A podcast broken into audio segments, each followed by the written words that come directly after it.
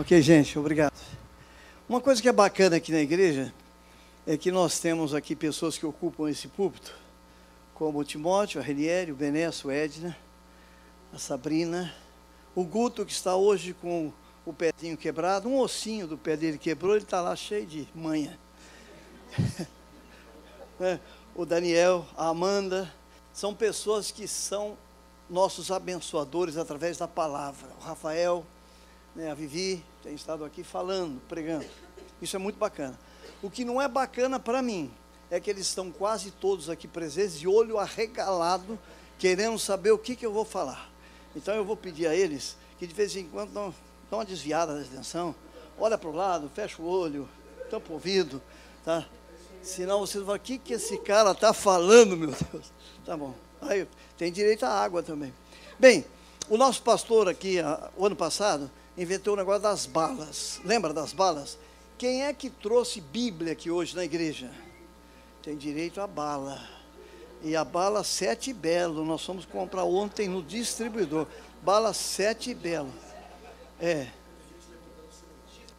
É, não levanta celular, não. O celular você pode abrir mão dele, porque quando você lê a Bíblia no celular, toca um, um, outra coisa lá que te incomoda, que é o WhatsApp e tal, aí você desvia a atenção. Então, a Bíblia pelo WhatsApp é muito bom se você desligar as outras redes sociais, é só a Bíblia, o que é difícil.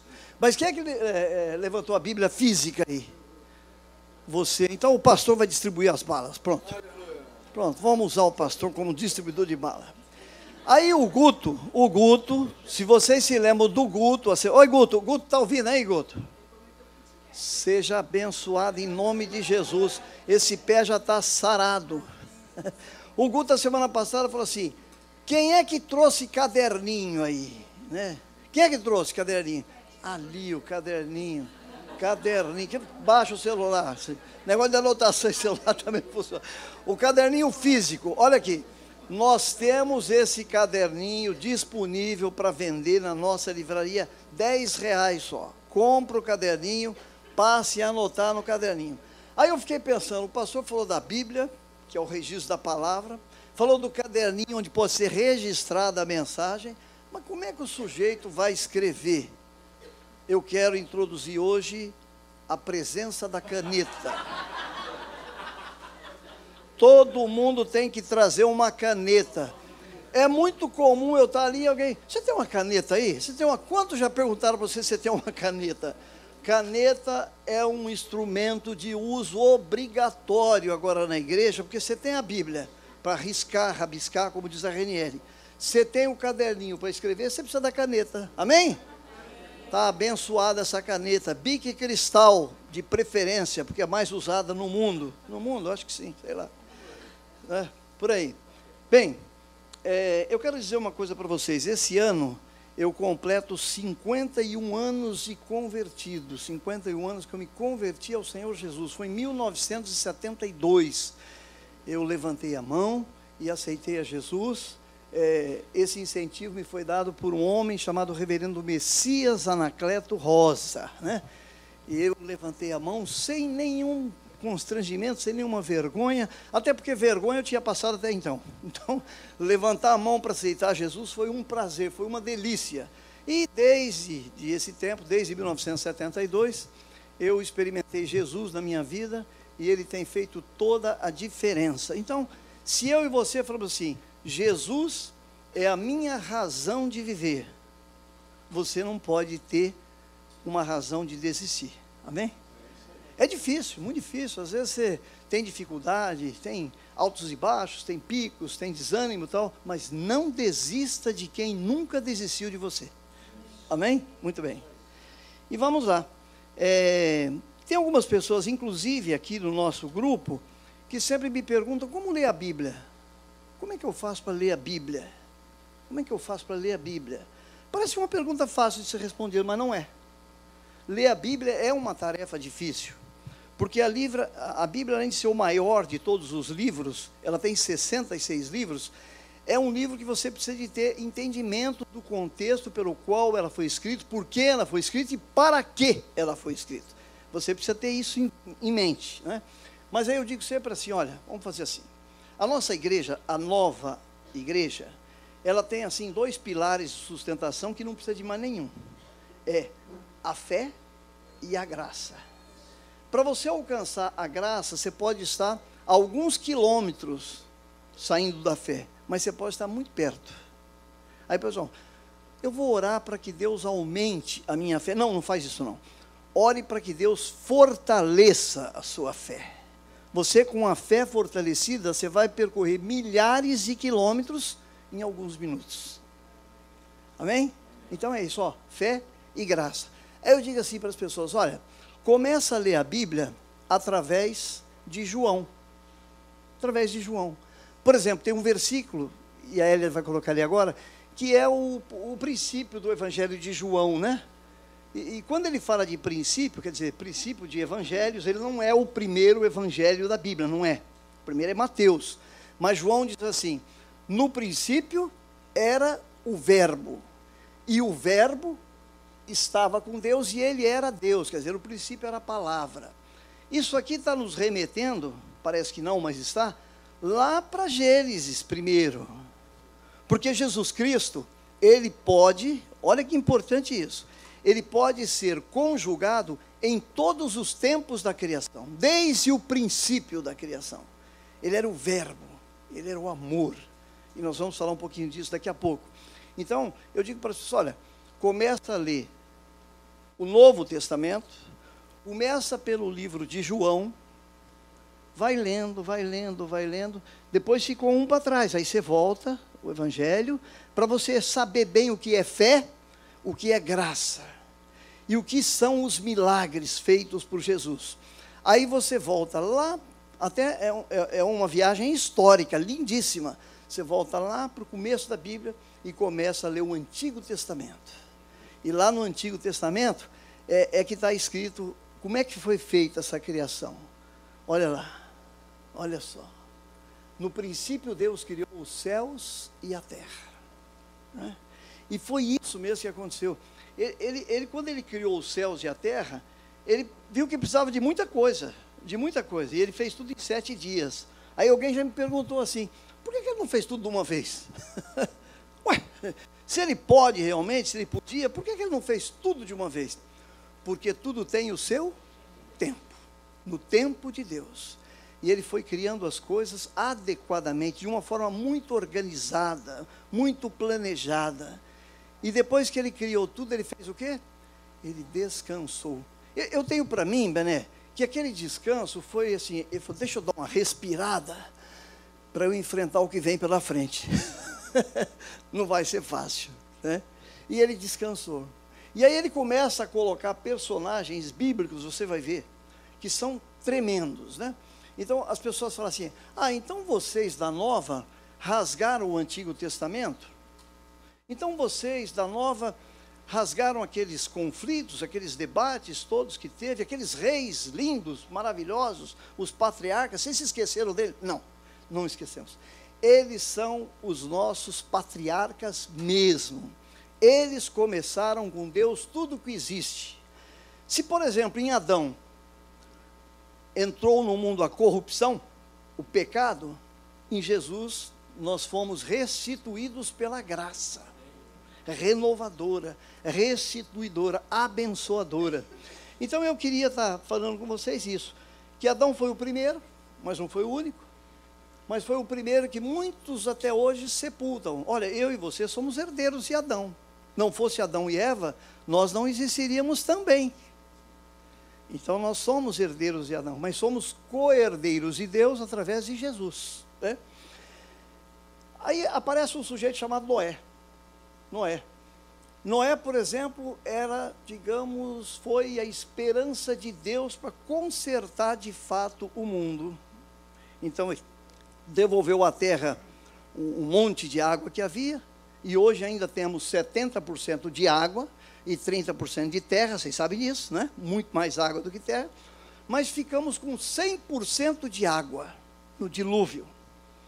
Noé navegando, flutuando, com os seus filhos e noras, né? E com cada animal um casal. Foi assim que Deus falou: não, eu vou fazer tudo de novo. Né? Deus criou o homem, depois eu vou reconstruir isso. E foi fazendo. Agora, eu fico pensando, será que Deus não sabia que ia acontecer tudo isso? Será que a gente tem, assim, é, ainda a coragem de pensar que o que Deus fez foi porque ele se arrependeu ou porque ele fez errado e quis consertar depois? Não. Essa foi a grande lição de Deus para que o homem aprendesse quais são os verdadeiros caminhos a serem seguidos.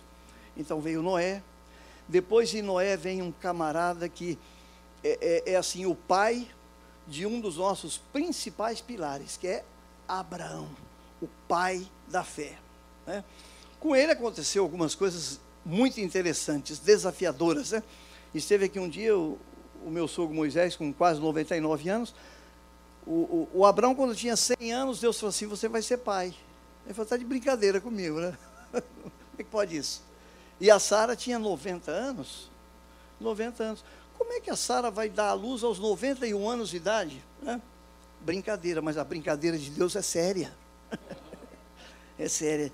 E eles, a partir daí, é que começou, de fato, uma história verdadeiramente de fé, de compromisso. Porque Deus, quando tinha estabelecido uma aliança com Noé, por exemplo, e a gente olha para o arco-íris assim, aquilo significa que é um recado, viu? É um sinal de que a aliança de Deus permanece até hoje para nós.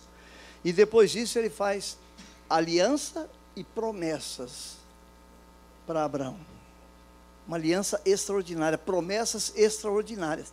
Por exemplo, dá para a gente entrar em Gênesis 12? 12, 12, 2, é só um versículo. Farei de você um grande povo e o abençoarei. Tornarei famoso o seu nome e você será uma bênção. Em outra versão diz assim: Deus, Deus disse assim para Abraão: olha só, de ti farei uma grande nação. Se tu uma bênção. A fé que nós professamos hoje é de Abraão. Eu não sei de onde você veio, não, sabe? Quando a gente fala em grande nação, o que é grande nação? Naquele tempo, embora tenha tudo às mãos, o dedo de Deus de forma muito organizada, tem uma coisa interessante era como a gente estava aqui, a Renê falou agora há pouco, a gente é mais organizado que isso, hoje está meio bagunçado. Né? Então era assim, era povos contra povos, nações contra nações, não que hoje não seja. Mas era assim, sabe? É, o reino de Judá, o reino de Israel, e uma bagunça organizada e generalizada. Mas eu fiquei pensando esses dias, né? Aquela grande nação, eu, eu não tenho certeza, mas parece que a grande nação que foi realizada com o voto Minerva de um brasileiro, que foi o Oswaldo Aranha, foi a nação de Israel, né? o Estado de Israel. Olha que interessante, deveria ser a primeira. foi agora, uma das últimas. Eu vou beber um cadinho d'água, como diz o mineiro. E aí eu não sei de onde é que você veio. Né? O, o mundo hoje me parece que beira 220 bilhões de pessoas. Estou certo, Daniel? 220 no mundo. Bilhões. Não, desculpa, desculpa, desculpa. 8 milhões e 200 mil. 8 bilhões e 200 bilhões de pessoas no mundo. Certo? Está aqui o cara da Google ali. E no Brasil, sim, 220 e poucos milhões de pessoas. Eu e você estamos dentro desse contexto, nesse número, no Brasil e no mundo.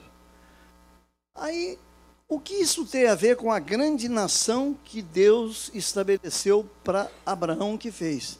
Você é parte disso, integrante disso, nasceu em algum lugar aí do mundo. Eu nasci de São José do Rio Preto, passei por Campinas, estou aqui no Rio de Janeiro. Você de algum lugar desse país ou desse mundo? ou desse estado, aqui da cidade do Rio mesmo, nasceu em algum lugar. E aí vem uma pergunta que eu queria fazer para você. O que é que você está fazendo aqui? De onde você veio? E o que é que você está fazendo aqui? A última vez que eu falei aqui, eu perguntei o que é que você está fazendo da sua vida. Atrifido, né? Coisa de fofoqueiro, né? Mas agora eu te pergunto o que é que você está fazendo aqui? É. Essas pessoas que você conheceu outro dia, ou de repente você nem conhece direito, né? mas você está aqui. Né? Lá em é, Gênesis 15, né? Gênesis 15, fala dessa aliança, né? Tá aí?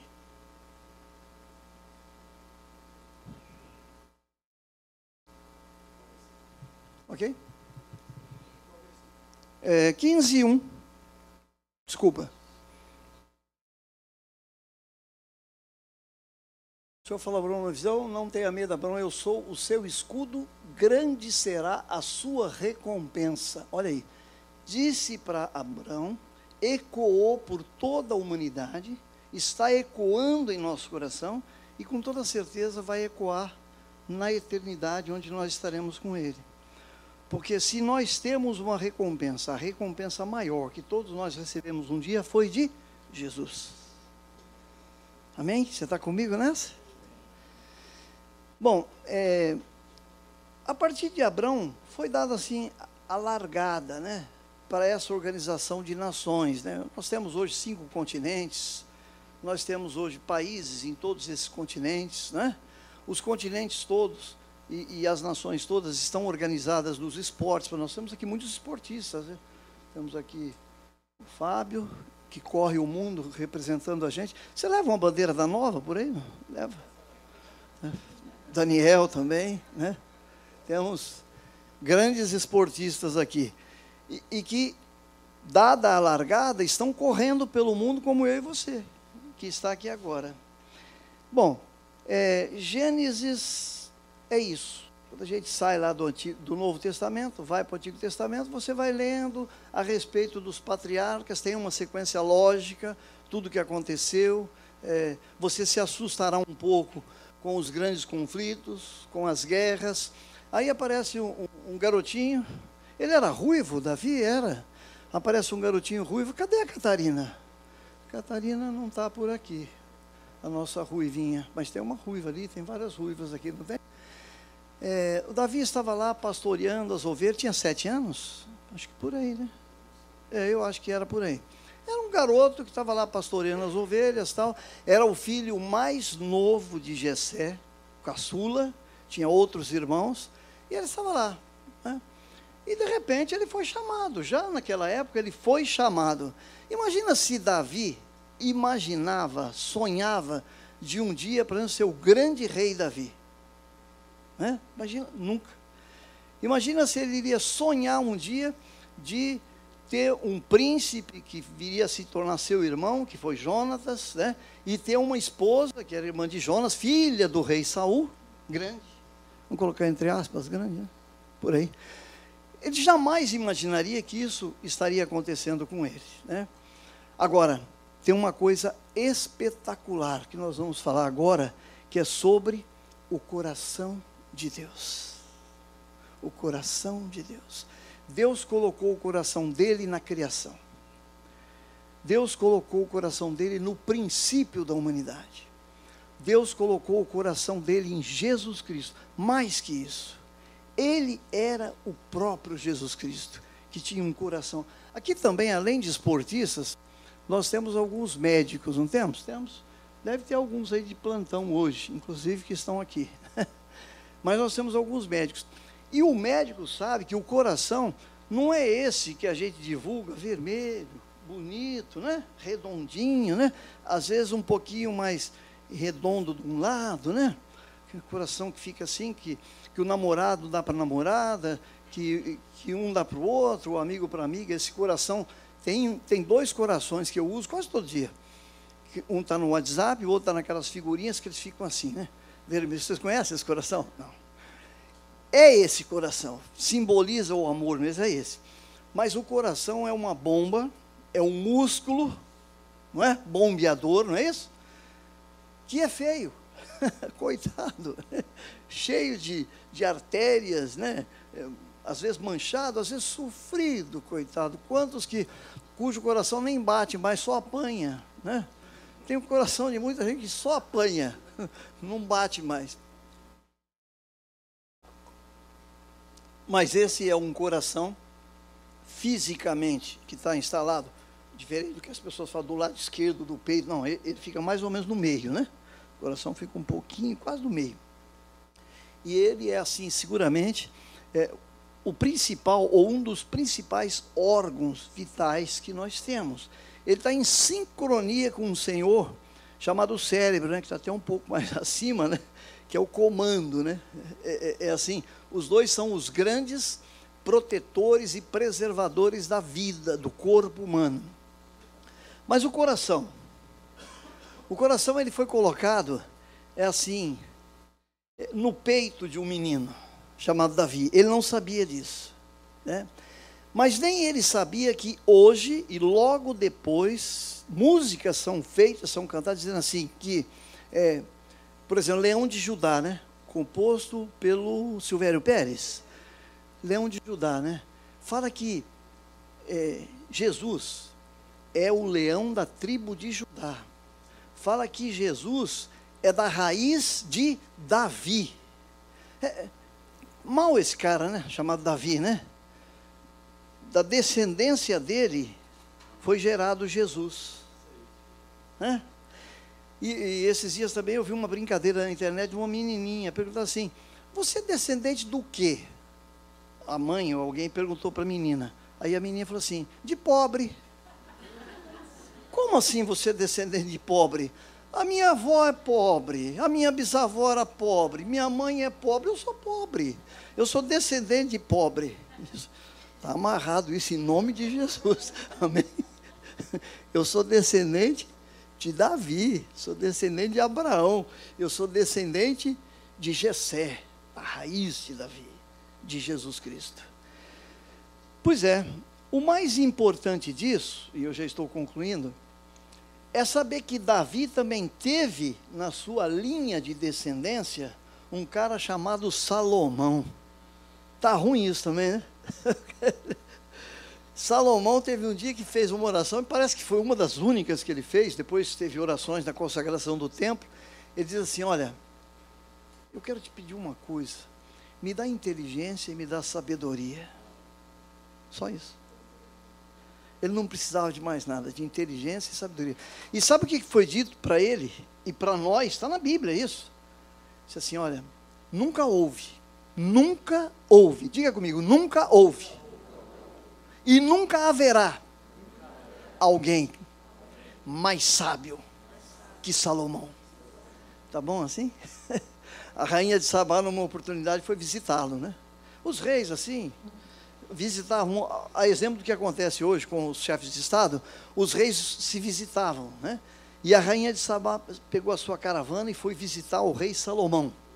E quando chegou lá, Salomão apresentou o seu plano de governo, a sua plataforma política, apresentou tudo que ele tinha, né?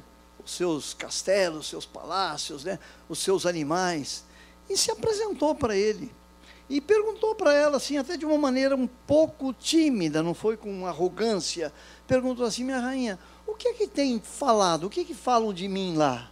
Ela disse assim para ele, olha, rei Salomão, o que falam de você não é nem metade do que os meus olhos estão vendo. Tremendo, tremendo, né? Já pensou? E já aconteceu conosco, eu sei que você já aconteceu. Alguém disse assim: Olha, esse aqui é o Paulo. Ah, você que é o Paulo, falam tão bem de você, né? E você fala, poxa, você fica até curioso, né? Quem falou de mim? Quem fala de mim, né? Já aconteceu com você? É, é lindo isso. Saber que você deixa uma marca histórica na vida de pessoas que você nem conhece, porque você pratica o bem. O bem. Então nós vamos agora é, partir para o encerramento falando desse homem, que era um homem segundo o coração de Deus. Você consegue abrir aí, por favor, em 1 Samuel 13, 14? É possível? 1 Samuel 13, 14. Depois você coloca aquele coração aí que a gente. Né? Ela está colocando o coração em tudo que ela está fazendo ali. Eu conheço essa menina, né, Elida? pois é. O que é que está escrito ali? mas agora o seu reinado não permanecerá. O Senhor procurou um homem segundo o seu coração e o designou líder do seu povo, pois você não obedeceu ao mandamento do Senhor. Davi é um homem segundo o coração de Deus. Você sabe lá o que significa isso? E você sabe qual é a responsabilidade que eu e você temos hoje? De ter no nosso peito o coração de Deus, pulsando, pulsando, ter amor pelas pessoas, sabe? É, tendo sede de pessoas, compartilhando o amor que você sente, o carinho que você tem pelas pessoas, orando com as pessoas e pelas pessoas, abraçando as pessoas, cuidando das pessoas que precisam de você. Sabe por quê? Porque no seu peito e no meu peito bate um coração de Deus. Um coração apaixonado, um coração às vezes sofrido, um coração que se entristece. Você sabe que às vezes eu e você temos feito o Espírito Santo de Deus chorar? E o Espírito Santo de Deus, ele tem uma vontade imensa de que você só o faça sorrir. Ele tem uma vontade imensa de habitar dentro de um coração alegre, porque é o coração de Deus. Eu perguntei se você tem consciência de onde você veio. Eu nasci lá em São José do Rio Preto, estado de São Paulo. Descobri um Rio Pretense aqui hoje. Né? Tem pessoas. Quem é que, que veio de São Paulo, aqui, do estado de São Paulo? Tem alguns aqui? Temos. Temos duas pessoas do estado de São Paulo, de, do estado de Minas Gerais. Temos alguns aqui? Temos os mineiros? Temos também. Ela. É, mineiro faz assim mesmo, né? Engraçado. Aqui. Mas Rio Grande do Sul, temos algum aqui, Paraná, aí, Gaúcho, Paranaense, nós temos gente de todas as partes do mundo, né? E temos um coração buscando o coração de Deus. Talvez você já tenha encontrado o coração de Deus há muito tempo, mas ele está fraquinho dentro de você, porque você tem se afastado um pouco, às vezes vai, às vezes vem, às vezes ele pulsiona mais forte, a pressão sobe. A minha foi a 27 dias, eu fui parar na UTI. Mas é outra coisa, isso é outra coisa, isso é outra conversa. É. O correto é você ter um coração equilibrado, né? vermelho, como aquele do, do WhatsApp, compassadamente, no tempo certo, mas assim, ansiando pessoas para se abraçar com você. Eu peguei um Uber esses dias e eu estava lendo a Bíblia, né? E aí ele disse assim: Deixa eu fazer uma pergunta para você. Falta muito para Jesus voltar? Eu falei, por que você está me perguntando isso? Ah, porque você está lendo a Bíblia. Eu falei, você lê a sua Bíblia? Às vezes. Mas eu queria saber se falta muito para Jesus voltar. Por quê? Porque eu não aguento mais isso aqui. você sabe que antes de eu ter me convertido, antes dos 51 anos, eu criança, 7, 10, 11 anos, eu ouvia alguém falar e colocar o dedo até na minha cara, assim, olha, Cristo está voltando. Você também já deve ter ouvido isso.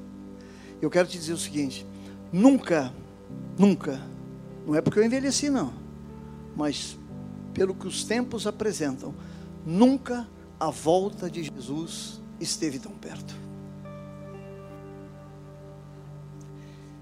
E eu quero concluir com isso: que Jesus está voltando. E dizem os estudiosos de que Jesus vai voltar quando todos ouvirem a palavra de Deus. E hoje, desses 8 bilhões e meio quase que eu citei aqui, pouco mais da metade ainda não ouviu a palavra de Deus. Falta muito tempo. E aí, estatisticamente, tem outros estudos que diz que desses que ouviram, nem todos aceitaram. E desses que aceitaram, nem todos seguem. Eu quero te convidar a ser um seguidor de Jesus. Para sempre. Por toda a vida. Em todos os momentos. Porque se Jesus voltar, você não pode ser apanhado de surpresa. Eu não sei qual é a sua idade, não sei nem de onde você veio, e não sei nem onde você está e como você está. Mas eu quero, assim, meio que entregar para você essa palavra, de que Jesus está voltando. E vocês, você precisa estar muito bem com Ele, muito bem. Um dia desses eu um, eu abracei um camarada que trabalha comigo, um, um escurinho, pretinho, sim, que eu amo muito, chamado Luiz. Abracei, dei um beijo nele. E lágrimas escorreram nos olhos dele, porque eu falei, eu te amo. Ele disse, por que, é que você está me dizendo que me ama? Eu falei assim, porque eu não sei se você não é Jesus disfarçado. Tenhamos esse cuidado. Jesus pode se apresentar para você de uma forma tremenda vindo dos ares, invadindo o espaço, num cavalo branco.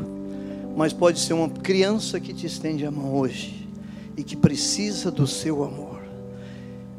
Eu quero que você fique em pé, eu quero fazer duas orações rápidas.